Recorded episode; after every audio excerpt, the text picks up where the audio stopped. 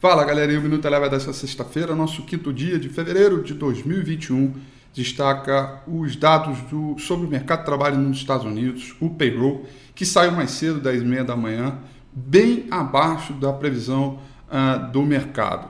Mas ao invés de desanimar a bolsa por lá, pelo contrário, deixou os dados, eh, a bolsa cada vez mais forte, o S&P 500 foi subindo ao longo de todo o dia, fechando em alta de 0,39%, com o argumento que com os dados do mercado de trabalho fraco, o, portanto, a, o ritmo para a novos estímulos, pacotes novos estímulos econômicos, iria ser mais forte. Portanto, o investidor seguiu é, comprando ações e busca aí pelo apetite para o mercado de renda variável por lá. O índice de mercado emergente também valorizou, alta de 0,86%, e o petróleo, também na linha dos estímulos, subiu 1,10%.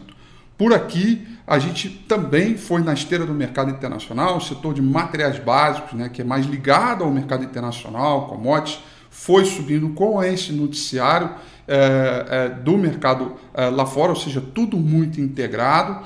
E também Petrobras, né? o presidente mais cedo falou que não vai intervir é, na Petrobras. a Petrobras começou o dia subindo, chegou a subir mais de 4,5%, mas durante a sessão entregou tudo, chegou para e voltou para a mínima do dia, portanto uma sessão muito volátil. É, Petrobras fechou com alta de 0,69%, portanto devolveu a alta dos 4%, gerando um clima aí de estabilidade e de volatilidade. Por fim, o índice Bovespa no final do dia fechou em alta de 0,82%, retomando os 120 mil pontos. O dólar, com esse movimento do mercado global, o dólar enfraqueceu, portanto, queda de 0,87%. Uh, ah, destaques por aqui do índice Bovespa, ações do índice Bovespa, no destaque negativo ficaram posições da IB, que caíram 2,85%, e no destaque positivo, as ações da CSN subiram 7,36%.